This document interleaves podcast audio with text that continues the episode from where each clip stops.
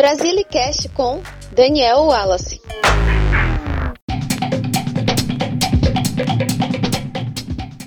Alô, brasiliana brasiliano. Infelizmente, este episódio foi lançado ainda em período de pandemia do coronavírus. As notícias atuais no Brasil se resumem aos recordes de mortes diárias ocasionadas pela Covid-19, a campanha de vacinação ainda lenta e a falta de integração entre as esferas do poder nacional. A insatisfação, desinformação e o medo de algumas pessoas em relação à vacina também entram nesse jogo e foram um dos fatores em outro momento específico da história brasileira, a revolta da vacina. Mas antes de explicar melhor isso, é importante lembrar que você pode compartilhar este episódio com seus amigos e seguir o Brasilicast nas principais plataformas de áudio. Aceito também críticas e sugestões de novos conteúdos nos perfis do Twitter ou Instagram pelo arroba. Para entendermos como rolou essa insurreição popular no Brasil em 1904, é preciso voltar no tempo e saber o que foi a varíola. Ela foi uma doença milenar que iniciou várias epidemias, dizimando civilizações ao redor do planeta em diferentes épocas da história.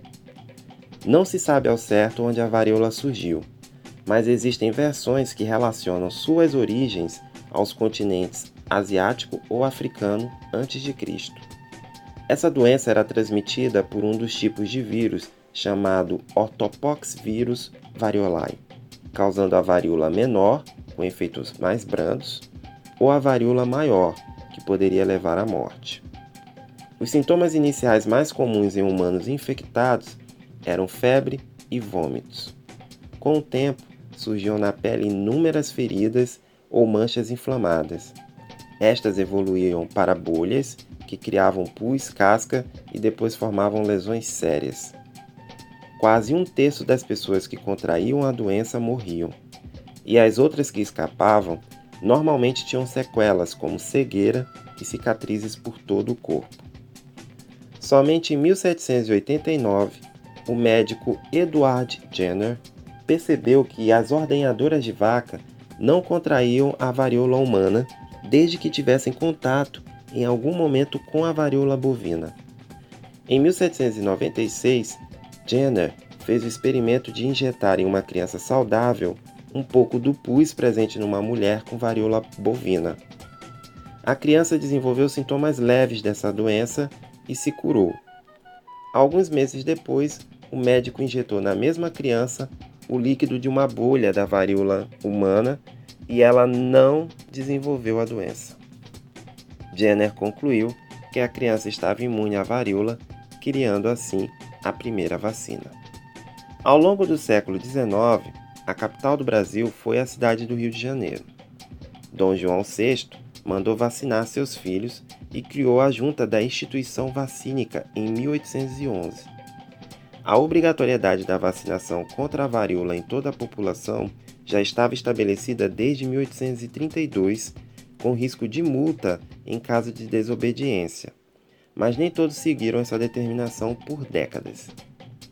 Nesse período, o Rio de Janeiro cresceu desordenadamente, tornando-se uma cidade que sofreu com inúmeras perdas de vidas para doenças como peste bubônica, febre amarela, tuberculose, malária, cólera e varíola. Em 1902, a capital federal estava numa completa desorganização social e higiênica. Existiam muitos cortiços, casas insalubres espalhadas pelo centro da cidade, lixeiros e esgoto a céu aberto, cais do porto sem muita estrutura, entre outros problemas. Naquele ano, o presidente Rodrigues Alves acabara de tomar posse e decidira criar um projeto de higienização e remodelação do Rio de Janeiro com o objetivo de dar uma nova cara à capital após a abolição da escravatura e proclamação da República. Ele nomeou o engenheiro Pereira Passos para ser prefeito da cidade, que chamou o médico Oswaldo Cruz para ser o diretor-geral da saúde pública. O Rio de Janeiro passou por mudanças estruturais profundas, principalmente na região central e portuária. Uma das estratégias, chamada de bota abaixo, foi derrubar todos os cortiços e casas insalubres habitados em maioria por ex-escravos e seus descendentes, para dar lugar às construções modernas e grandiosas que lembravam uma Paris dos trópicos. As consequências sociais de tudo isso foram a origem das favelas e morros espalhados pelas regiões próximas do centro carioca e o fortalecimento da insatisfação popular com as medidas autoritárias tomadas pelo governo para as reformas na cidade.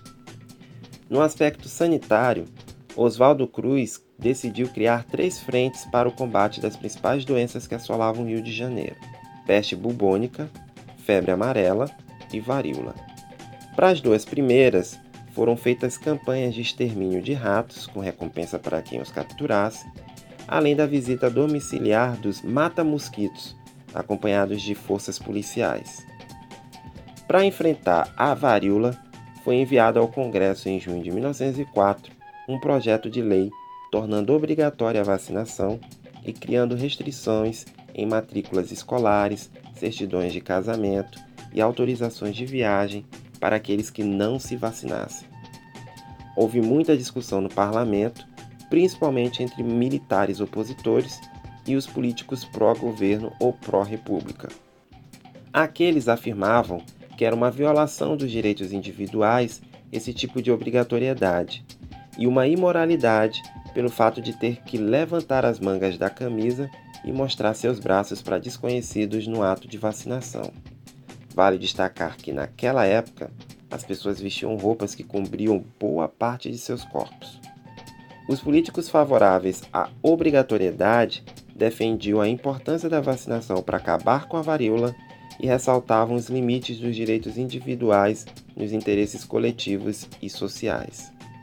A população, por medo e desinformação, não era simpática à vacinação obrigatória. Houve até boatos na época de que as pessoas virariam bois ou vacas se tomassem a vacina. O projeto, apesar de impopular, foi aprovado no parlamento em 9 de novembro de 1904. Isso foi o estopim para o povo ir às ruas protestar. No dia seguinte, o centro do Rio se tornou uma verdadeira praça de guerra. Bondes saqueados e tombados, lampiões públicos quebrados, chão das ruas e avenidas destruídos, manifestantes e policiais trocaram tiros e pedras em paralelepípedos. A oposição militar, insatisfeita com os rumos políticos dos governos civis na República, uniu-se aos monarquistas e a alguns estudantes militares para uma tentativa de golpe durante a insurreição popular. Mas o presidente Rodrigues Alves se antecipou aos ataques e pediu reforço do Exército, Marinha e Bombeiros para impedir o golpe. Somente depois do decreto do estado de sítio, em 16 de novembro de 1904, a revolta da vacina perdeu força e articulação. Ao final, foram 31 mortos, 110 feridos, 945 prisões e 461 transferidos ao norte do Brasil. O senador Lauro Sodré, uma das lideranças responsáveis pela oposição e um dos principais articuladores da tentativa de golpe militar, foi um deles. Mas foi anistiado e reeleito ao cargo em 1912. A vacinação contra a varíola continuou obrigatória, mas o governo decidiu não ser rígido Porém, a cidade do Rio de Janeiro viveu a pior epidemia de varíola quatro anos depois da revolta da vacina. Foi assim, na doença e na dor, que a população carioca aprendeu e procurou espontaneamente os postos de vacinação. O Brasil registrou o último caso oficial de varíola em 1971. A OMS, Organização Mundial da Saúde, declarou que o mundo estava totalmente livre dessa doença em 1980, graças à vacinação em massa. O que podemos aprender com a revolta da vacina? Várias coisas. Mas a principal, com certeza, é que o melhor caminho para enfrentar um período de epidemia ou pandemia é a confiança na ciência. O combate ao coronavírus, assim como no caso da varíola, passa pela vacinação em massa. Cuide-se, previna-se e vacine-se. É para o seu bem, para o bem de seus entes queridos e de todos nós. Confira o roteiro e as referências no Brasilis para saber mais informações sobre esse assunto. O link de acesso é danielwallace.wordpress.com, que também está na descrição deste episódio. Muito obrigado pela sua companhia e até a próxima. Você acabou de ouvir Brasilicast